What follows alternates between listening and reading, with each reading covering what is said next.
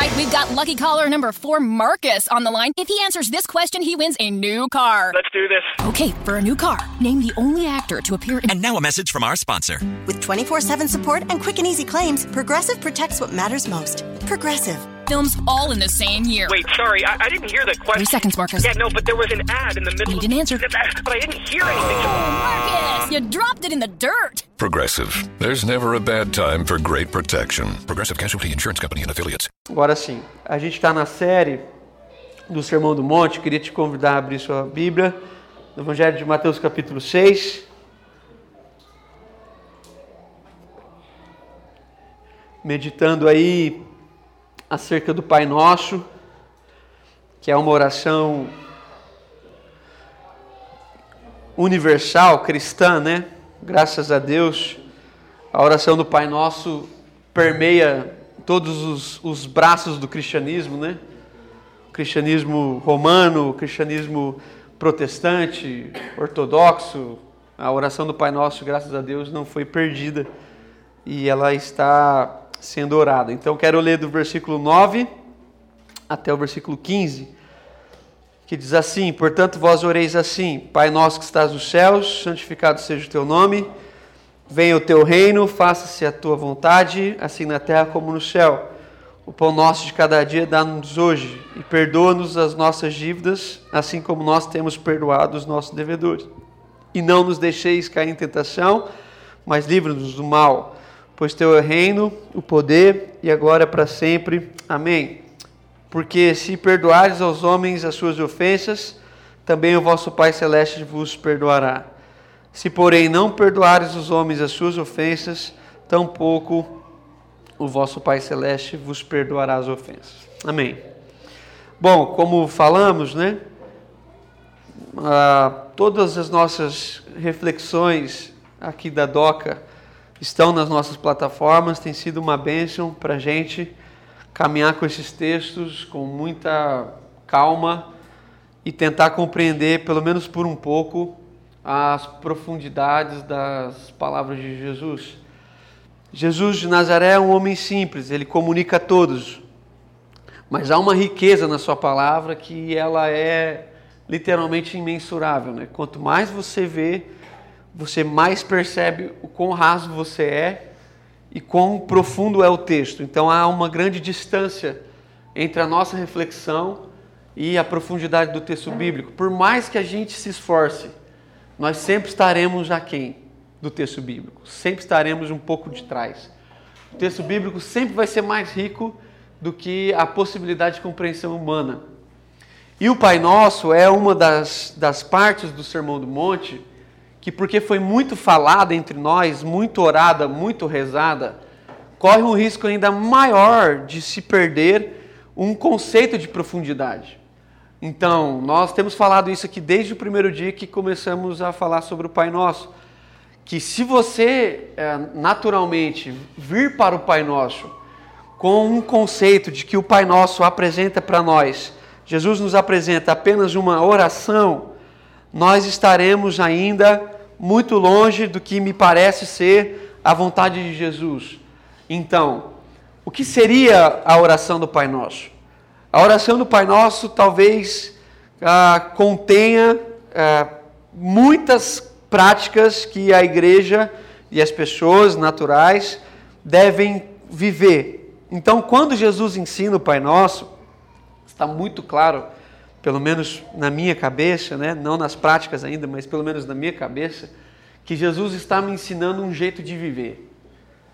Que Jesus está me ensinando que através da oração eu apresento uma forma de vida e que a oração, sendo constante, ela, ela vai revelando as minhas práticas cada vez mais corretas, cada vez mais seguras, cada vez mais certas do que é a vontade de Deus. Então a gente aprendeu juntos que Jesus vai restaurar ah, nessa oração um fator assim, muito, muito importante da nossa fé, que é a paternidade de Deus. Orar ao Deus Pai, tê-lo como um Pai, a, a conversar com Ele como falamos com um Pai. Um Pai amoroso, um Pai que ama, um Pai que conhece. Falamos que esse Pai é, pai de, é, o, é o nosso Pai. Ele não tem filhos prediletos. Ele nos amou. Ele me ama, ele te ama, ele nos amou. Naquele contexto de que quando Deus nos amou, ele nos amou assim, do jeito que a gente é. É claro que a vida vai nos levar a uma transformação necessária, mas ele nos amou. Deus não morreu em Cristo por nós pensando no que a gente poderia ser. Deus morreu por nós desse jeito mesmo. E por causa disso que nós vamos evoluindo. Então, é o nosso, né? Tudo que nós temos é nosso, essa vida comunitária, até que tem a ver com, com a ceia que nós vamos viver aqui. Depois nós vemos falando sobre a santificação. Essa oração de Jesus nos ensina a clamar a Deus, dizendo assim: santificado seja o teu nome. Como é que nós santificamos Deus? Né? Impossível, Deus já é santo. Se Deus fosse santificado, ele nunca seria santo, ele seria corruptível e ele não é. E aí a gente veio nas duas últimas semanas falando da vontade de Deus, do reino de Deus, perdão, que está entrelaçado com a vontade, até com a música que o Rafa escreveu e a gente cantou agora há pouco. Então, falamos desse reino de Jesus, dessa forma que Jesus tem de viver, das escolhas que Jesus fez desde muito cedo até o seu último dia como homem aqui na terra. É, todas essas escolhas mostram para nós um caminho de vida e as escolhas que Jesus fez como um mestre com seus, com seus discípulos, a, a, as escolhas que Jesus fez como um, um homem ministro, né, que, que, que vai ministrar na vida das pessoas, a simplicidade de Jesus e tudo mais que a gente já refletiu. Então, esse reino de Deus, como é que se apresenta esse reino de Jesus? E aí, agora nós falamos sobre a vontade de Deus, essa, esse pedido de Jesus, né? Faça a tua vontade, assim na terra como ela é feita no céu. Então, quando nós vamos falar de vontade, a Rafa cantou duas músicas aqui que fala de vontade, né? imagino que foi até proposital. E quando nós vamos falar da vontade de Deus, nós estamos entrando num, num tema assim, é, quase obscuro, quase. É, é muito difícil.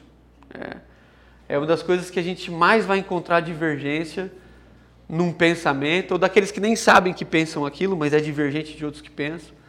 E quando a gente vai perceber que nós vamos falar da vontade de Deus, já existe em nós um grande distanciamento, uma grande dificuldade, em pelo menos duas áreas da nossa vida. A primeira é mental. Ah, como é que nós vamos falar da vontade de um Deus a partir de quem nós somos no nosso raciocínio. Nós sabemos poucas coisas. E aí nós vamos falar sobre a vontade de um Deus que sabe todas as coisas. Então já fica desequilibrado. Nós sabemos quase nada. E aí nós vamos entrar num coração de um Deus que sabe tudo, tudo. Uma das características né, que, que, que nós gostamos de falar de Deus é essa questão de, da onisciência de Deus, né? O fato de Deus saber todas as coisas. Então não há nada em oculto. Deus nunca foi pego de surpresa. Deus nunca foi pego de surpresa. Não há nada oculto. E a segunda questão é a nossa questão física. É, a, o, o, avô da Carol já é um, um senhor bem idoso. Ele tem 94 anos. Então, olhando para a vida dele, mais ou menos para a nossa, como a medicina tem avançado, se a gente der muita, muito pano para manga, a gente vai chegar lá perto dos 100 anos. Ah, então, o que são 100 anos na história?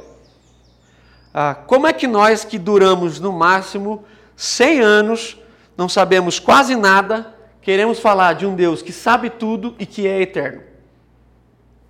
Já eh, desqualificou a nossa vida, né? Como é que nós que temos percepções, percepções rasas, percepções rasas. Tudo que nós sabemos são percepções, são vagas. A nossa vida não representa uma vírgula na história. E aí nós entramos na eternidade de Deus para tentar entender como que um Deus é eterno. Já começa em crise, porque nós não conseguimos entender a eternidade. E aí o que eu acho belo de Deus, a sua inteligência, eu, eu gosto muito uh, de, de perceber assim, é que quando Deus vai se revelar ao homem, quando Deus vai criar todas as coisas, Deus vai criar de uma forma que pelo menos as coisas de Deus a gente vai entender. Porque as coisas que Deus cria têm começo, meio e fim. Interessante. Então, Deus criou num dia específico e chamou esse dia de dia, e depois criou a lua para chamar a lua a parte de noite. Então, o dia começa, chega ali perto do meio-dia, dá aquela fome, depois à noite você vai e dorme. O dia acaba. Interessante, uma pessoa nasce. Se ela naturalmente né, não tiver nenhum acidente, nenhuma doença, ela vai vivendo. E quanto mais ela vive, mais ela envelhece. E depois ela morre. Uma fruta nasce de uma semente. Ela vem pequenininha, ela amadurece, mas no perder o tempo ela apodrece. Então Deus vem mostrar para a gente assim como é que, pelo menos a gente é, né? A gente começa, a gente tem meio e a gente tem fim. Agora, como é que a gente que tem meio, tem começo e tem fim, vai falar de uma vontade de Deus que não começou, que é uma das crises da nossa vida. Você nunca pensou assim, quando é que Deus, quando é que ele começou? E quando Deus vai falar da eternidade, é, é, é, é interessante, porque você, você pensa na eternidade já num, num, numa questão equivocada, porque se você está pensando na vida eterna, em você já não é eterna, porque você começou. Então é infinita, né? Porque se você já começou, não é eterno. Você não, então, como que você vai viver a vida eterna? Porque você vai entrar na vida de Deus. E aí você vai perder a consciência do que é começo, meio e fim. Você vai ser só um fim como finalidade, que é viver a comunhão e adorar a Deus. Então, você ficou desconectado com essa forma de vai acabar. Só percebe que vai acabar quem começou. E aí você vai falar dessa, dessa vontade de Deus, e aí a gente entra numa coisa muito, muito, muito difícil, porque quando as coisas da nossa vida são favoráveis, nós não temos dificuldades em falar da vontade de Deus para a nossa vida. Quando nosso filho nasce bem. Mas e quando o nosso filho morre? Hã? Como a gente administra vontade de Deus com tragédias? Como a gente administra vontade de Deus com a, com a escola de Suzano? É difícil administrar. Como a gente administra a vontade de Deus no tsunami? 230 mil pessoas morreram naquela, naquela semana. Como que a gente administra a vontade de Deus com a Segunda Guerra? Matou aí cerca de 60 milhões de pessoas. Holocausto, 6 milhões de pessoas. Como é que a gente administra? Quando as coisas são contrárias à nossa capacidade pequena, temporal, de raciocínio, nós colocamos Deus em xeque. Então, porque nós não conseguimos administrar, parece que Deus perdeu a linha. E eu gosto muito de um texto que, quando Deus conversa com Jó, depois de tudo aquilo que acontece, no, em Jó capítulo 38, eu gosto muito desse texto. Uma das perguntas que Deus faz para Jó é brilhante. Jó capítulo 38, versículo 4, Deus diz assim para Jó: Aonde você estava quando eu lançava os fundamentos da terra. Então, assim, onde você estava quando eu fiz os luminares? Onde você estava? Então, se, você não estava, você tem calma, você espera. Porque não é porque eu não sei explicar com a minha fé como desastres acontecem, que eu vou achar que Deus perdeu a linha, ou que Deus é mau. Eu não sei do amanhã, eu não sei do ontem, eu não sei do plano eterno, eu não sei de nada. E quando a gente entra nesse assunto da vontade de Deus, é muito interessante porque a vontade de Deus ela é meio que é, ela é tão obscura que as pessoas lidam como se a gente que vive um pouquinho mais no ministério soubesse de tudo, né? É como se Deus tivesse uma, um, um, um walk-talk lá comigo e você perguntava, ô oh Deus, quantas vezes a gente não vai no acampamento as pessoas chegam da gente e falam assim, ah, eu estou em dúvida. Eu falo do quê? Ah, eu estou em dúvida se eu faço engenharia ou agronomia. Eu falo assim, o que, que tem? Eu queria saber a vontade de Deus para isso. Eu falei assim, você quer com cartas ou com bola de cristal? Quer? Não, não, não, não faz sentido. Então, quando a gente fala assim, faça a tua vontade aqui no texto, muitas pessoas vão entrar nessa, nessa questão de uma vontade específica. Qual é a vontade de Deus para mim? Quem nunca se perguntou isso? O que, que Deus quer de mim? O que, que Deus quer da minha família? Deus quer que eu more aqui? Deus quer que eu more ali? Deus quer aquilo? Deus quer aquilo? Não sei, vamos ver aqui. Então, para entender esse texto, eu creio que ah, o que nós devemos eh, pensar deve estar conectado com o próprio texto. Então vamos lá. Perceba que nesse texto há três petições, há três pedidos, né? Quais são os, os três pedidos que aparecem nesse texto? Primeiro, ah, o pedido de santificado seja o teu nome. Então, essa questão da santificação do nome de Deus. Segundo, o pedido do venha ao teu reino. E o terceiro, o pedido de faça a tua vontade. Mas aí, quando nós lemos esses três, essas três petições, nós vamos perceber que não são três pedidos normais. Não são, não são três pedidos normais. São pelo menos, eu considero, três termos de compromisso. Porque como é que você pede para Deus fazer o nome dele santo? Não tem como. Falamos sobre isso.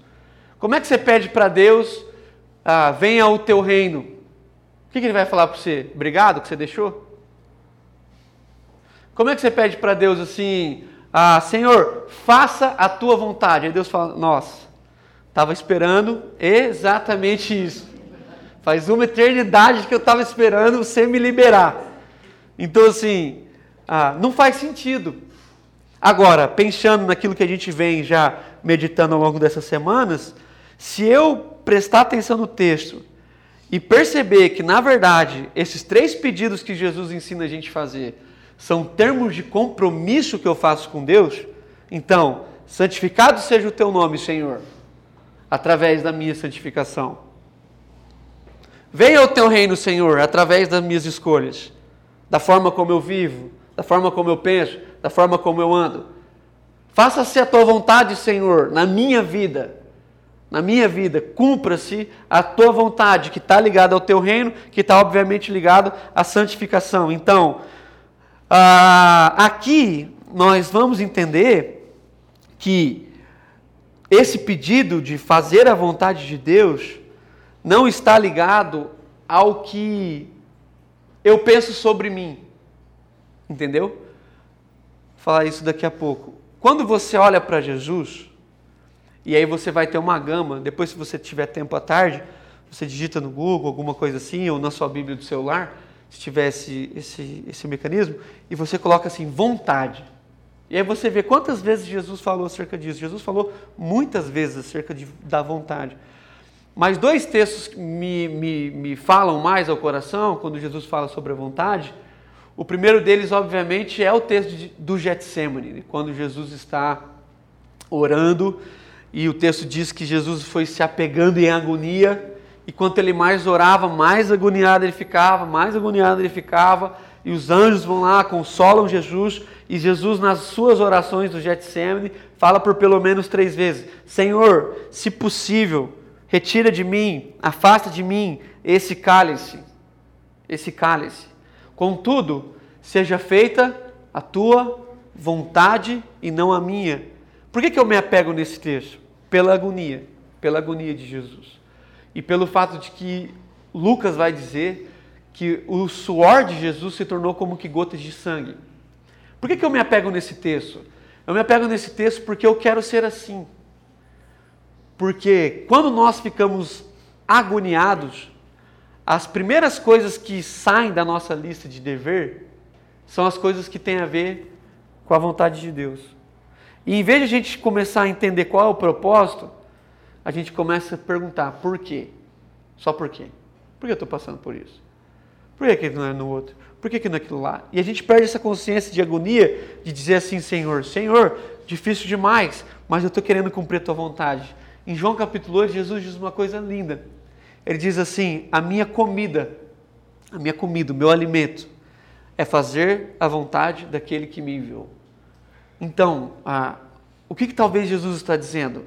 Aquilo que me, me traz virtude, vida, possibilidade de andar, de vir e ir, ah, de pensar, a, a minha comida eu, eu respiro, a minha vida está em favor, em função de fazer a vontade do meu Pai, de fazer a vontade daquele que me enviou. Então, por que, que às vezes a gente tem crise com as questões da vontade em relação a Deus para nós? Porque a vontade de Deus para nós não é como uma comida, é no máximo a sobremesa. No máximo a sobremesa. Que às vezes você passa lá e, e escolhe aquilo ali que, que te é mais gostoso. E quando Jesus fala isso, Jesus está nos ensinando que toda a nossa busca de vida, todos os nossos pensamentos, todos os nossos anseios devem estar em cumprir a vontade. Mas quando a gente fala isso, o que, que a gente pensa? Então, qual é a vontade minha, de Deus para mim? Então, qual é a vontade de Deus é, é, para minha vida? E muita gente fica assim: a vontade de Deus para mim é então que eu seja é, dentista ou engenheiro? Ou a vontade de Deus para mim é que eu case com a Priscila ou com a Fernanda? Então o cara está em dúvida, ele mais ou menos tem duas assim que chama a atenção dele e ele fica lá assim, na dúvida. Tem gente que vai no altar ainda na dúvida, pensando na possibilidade de não ser. E quantos que não, depois de três meses, encontram com a gente, ou um ano, e diz assim: terminei. Aí você fala, por quê? Sabe o que a pessoa responde? Não era da vontade de Deus. Eu falo, não, por quê? É, é, mas é porque o cara já tem outra. A vontade de Deus é que ele tivesse um amante, uma, uma coisa meio assim. Então, toda vez que fica complicado para a gente, a gente sai nessa. Então, a gente fica em crise. Ah, qual é a vontade de Deus? Que eu tenha um carro, duas portas ou quatro portas? Qual é a vontade de Deus? Que eu vou comer agora no almoço? Frango ou bife? Ou os vegetarianos? Né? Qual que é a vontade de Deus? Meu Deus, se você entrar nessa crise aqui, você não. Você, você, você morre. Né? Você for para o restaurante lá e ficar pensando assim, nossa, o que será que Deus determinou aqui? Frango ou bife? Aí você fica lá gastando. E o frango esfriou, o bife ficou. ficou duro. Então, o que, que eu acho que tem a ver com esse texto aqui, com a vida de Jesus? Eu acho que a vontade de Deus é que engenheiro ou dentista, bom profissional. Hã?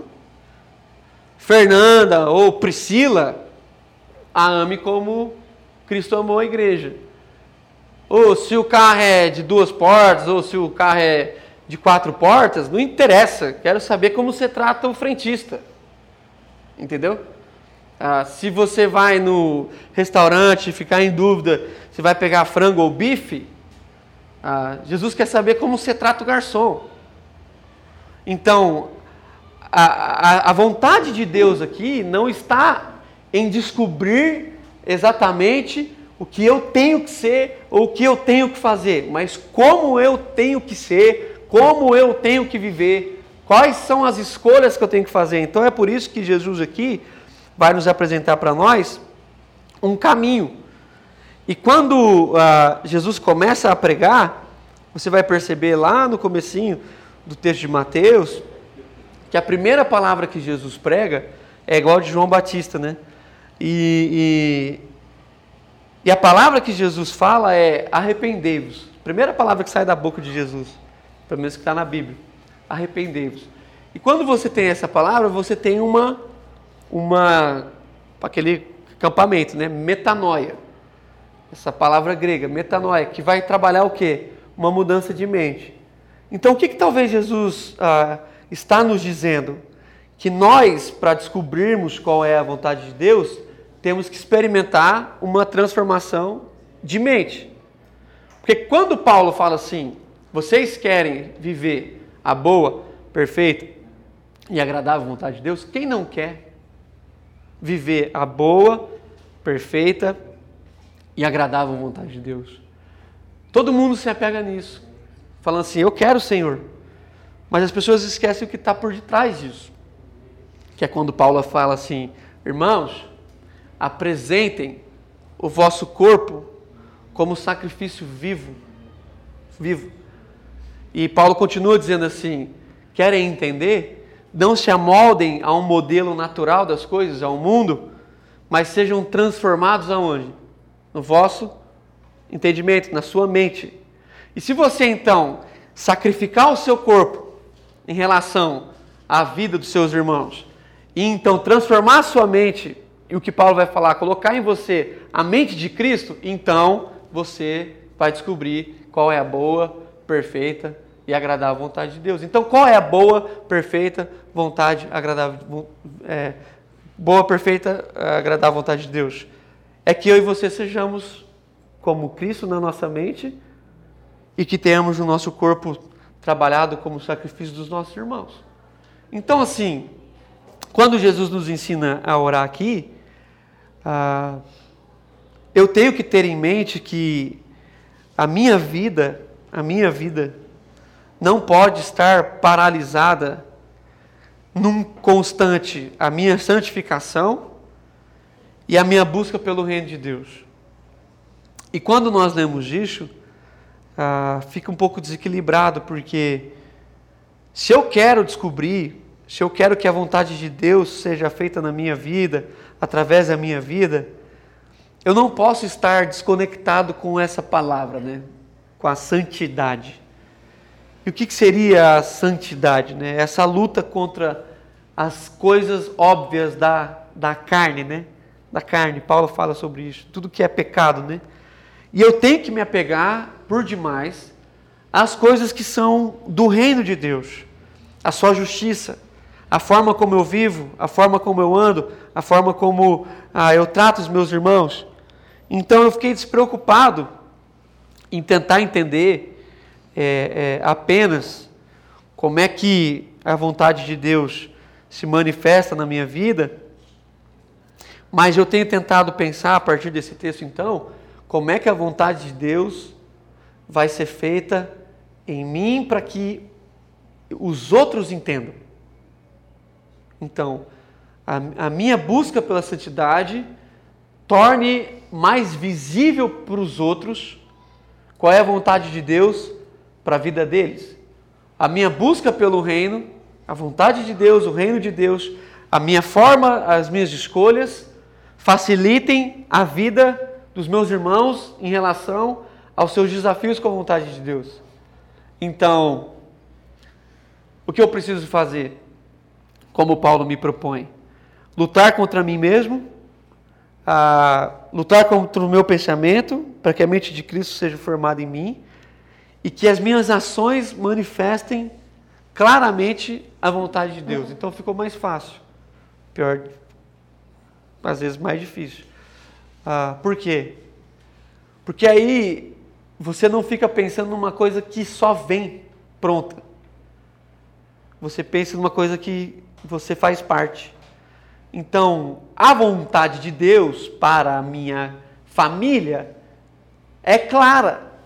É que eu ame a minha esposa, como Jesus amou a igreja, é para que eu ame os meus filhos, que eu os eduque na sabedoria bíblica, que eu os inclua no caminho das Escrituras e que eu os, os ensine a tomar as decisões corretas da vida deles e que eu fale de Cristo para a vida deles e que eu dei condições deles escolherem o que eles querem.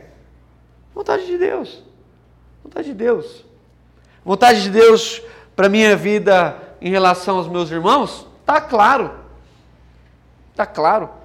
Que eu tenho que servir os meus irmãos, que eu tenho que amar os meus irmãos, que eu tenho que me doar pelos meus irmãos e que eu nunca devo fazer corpo mole, porque eu fui chamado para a relação.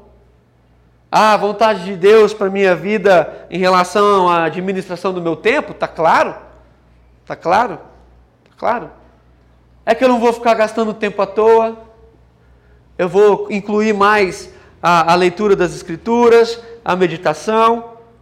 Eu vou incluir a oração eu vou administrar melhor os meus tempos de estudo, eu vou administrar melhor os meus tempos de educação dos meus filhos, de tempo com a minha família, menos redes sociais, menos celular, tá claro? Então, sabe o que eu tenho percebido ao inverso do que eu pensava antes? Quase tudo tem sido assim. é que, na verdade, ninguém tem dúvida da vontade de Deus.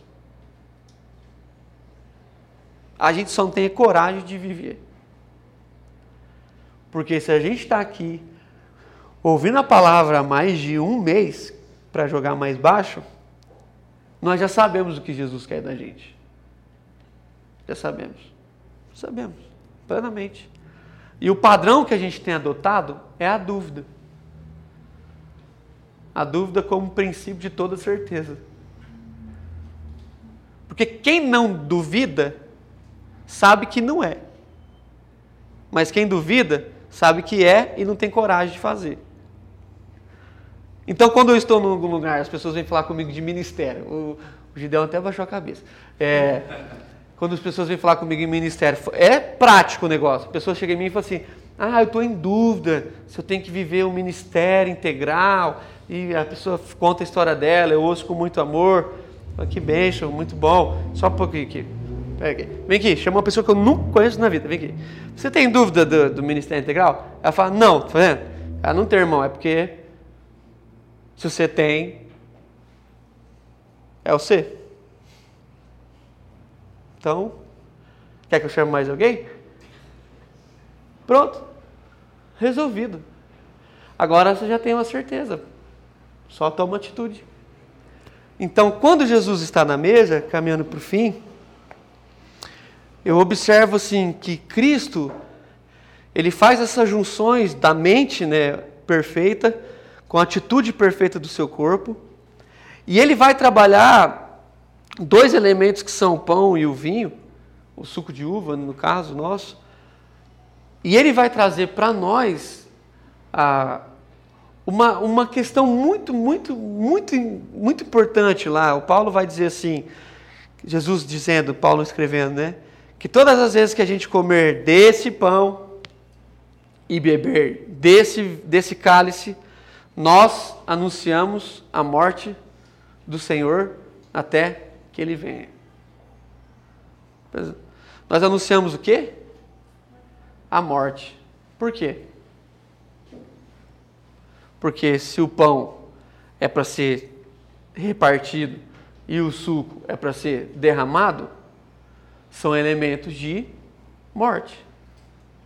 Então, talvez Paulo está dizendo assim: se vocês trabalharem uma perspectiva de que vocês se doam tanto pelas pessoas, ao ponto de quebrarem o seu corpo, derramarem o seu sangue, ah, se doarem em favor dos irmãos, as pessoas olhando para vocês vão lembrar da morte de Jesus e isso vai fazer todo sentido, está totalmente conectado com a vontade de Deus.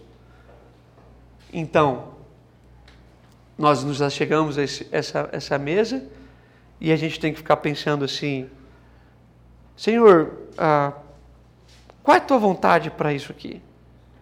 Por que, você me inseriu nesse negócio? Hã? Eu gosto muito da oração de Davi lá no Salmo 139.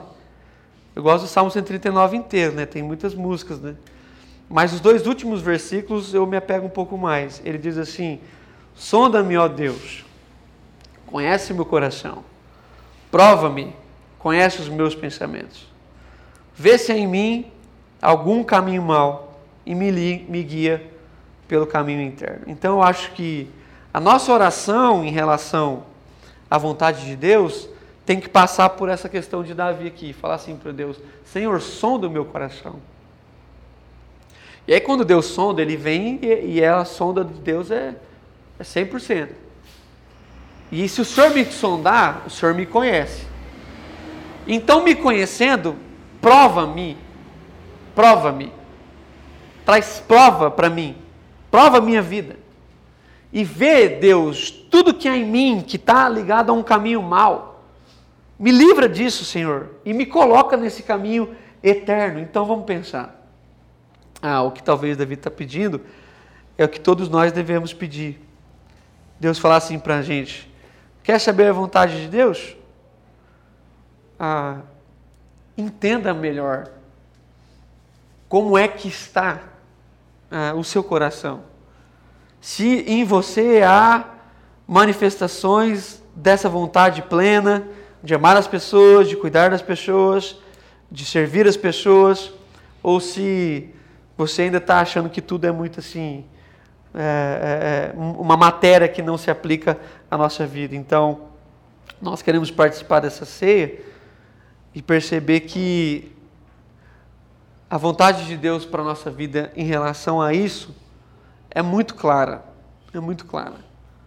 Nós somos uma comunidade, há irmãos que ora riem, outra hora choram, e nós estamos nessa vida, participando de tudo.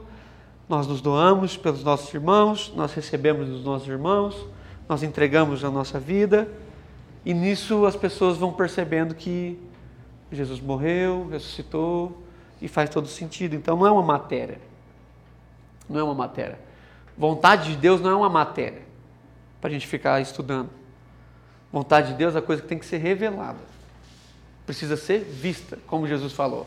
Eu vim para que as pessoas vejam, conheçam a vontade do meu Pai. Então, conforme Jesus andam, as pessoas vão percebendo qual é a vontade do Pai. E eu queria que fosse assim na nossa vida, né?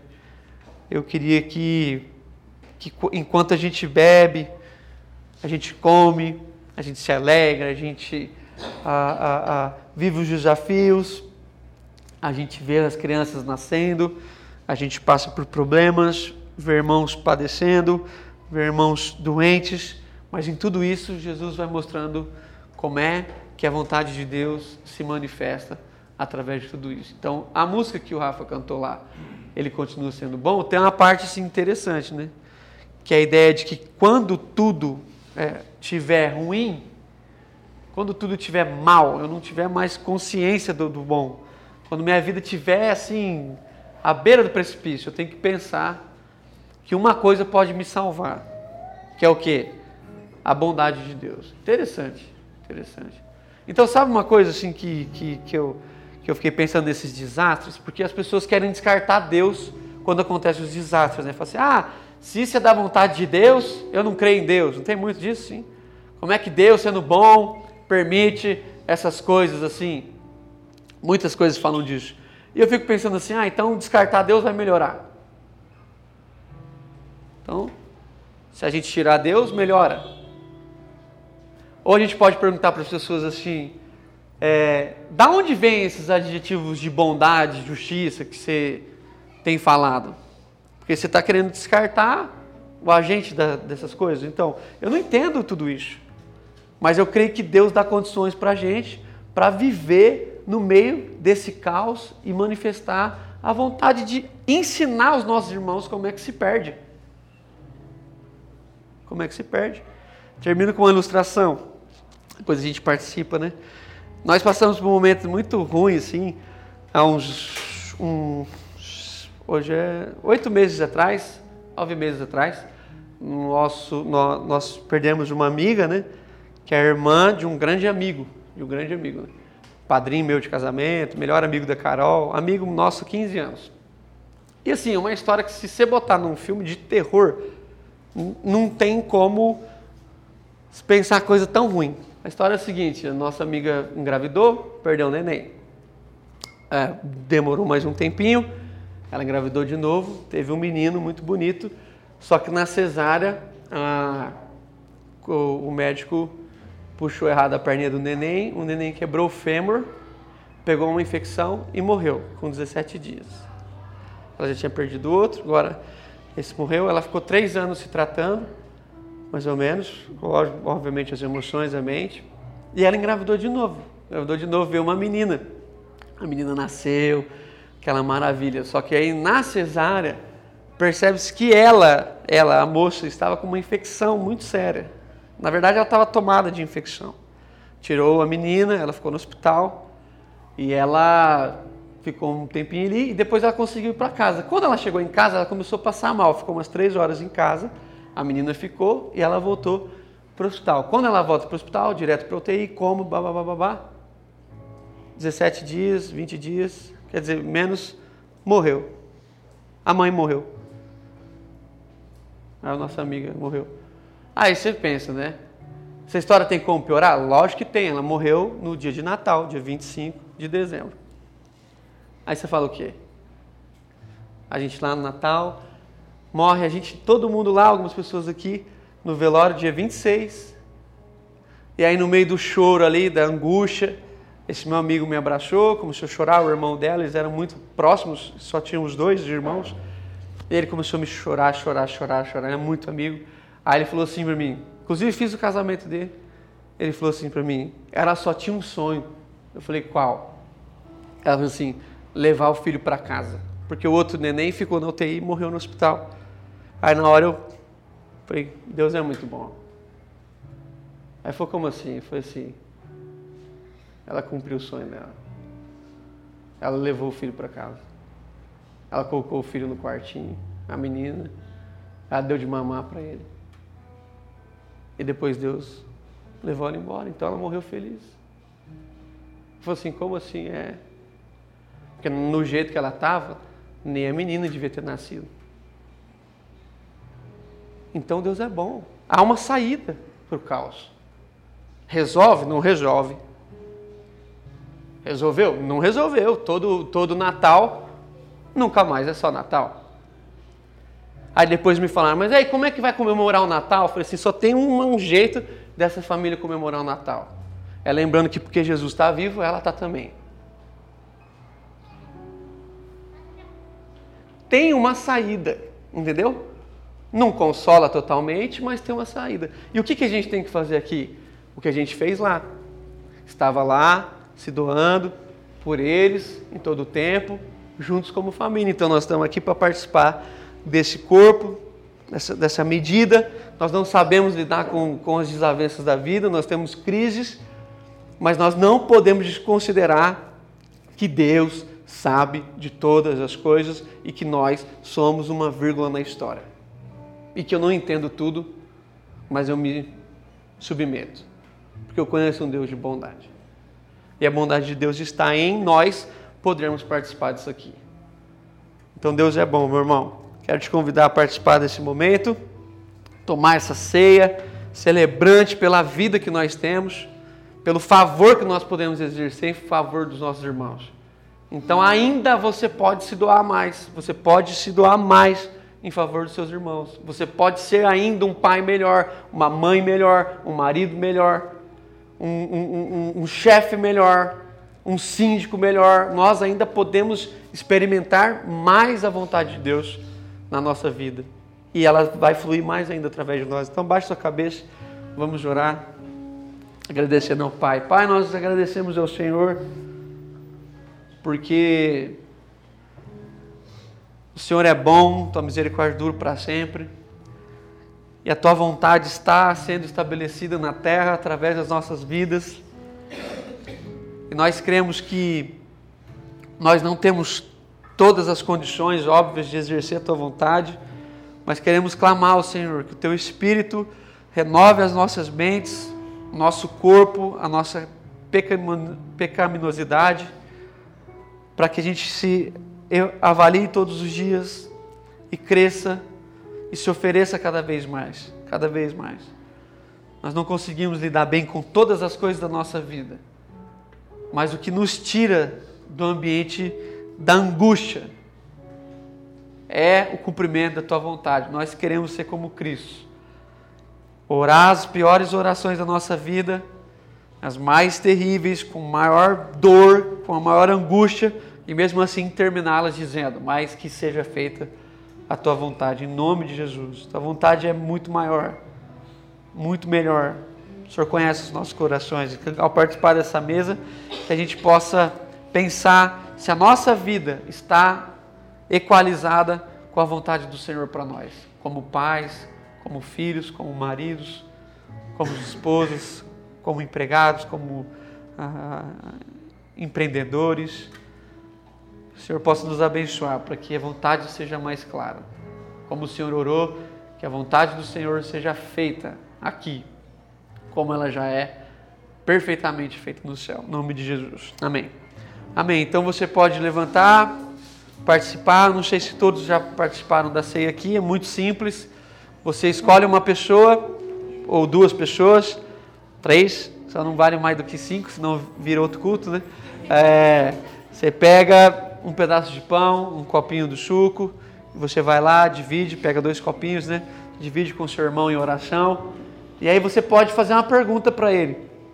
Fazer uma pergunta para ele. Fala assim, ó, como eu posso cooperar com a vontade de Deus na sua vida? Entendeu? O que, que eu posso fazer para abrir algumas portas para você? Eu estou aqui para me comprometer. Então fica à vontade. Depois disso nós estamos liberados.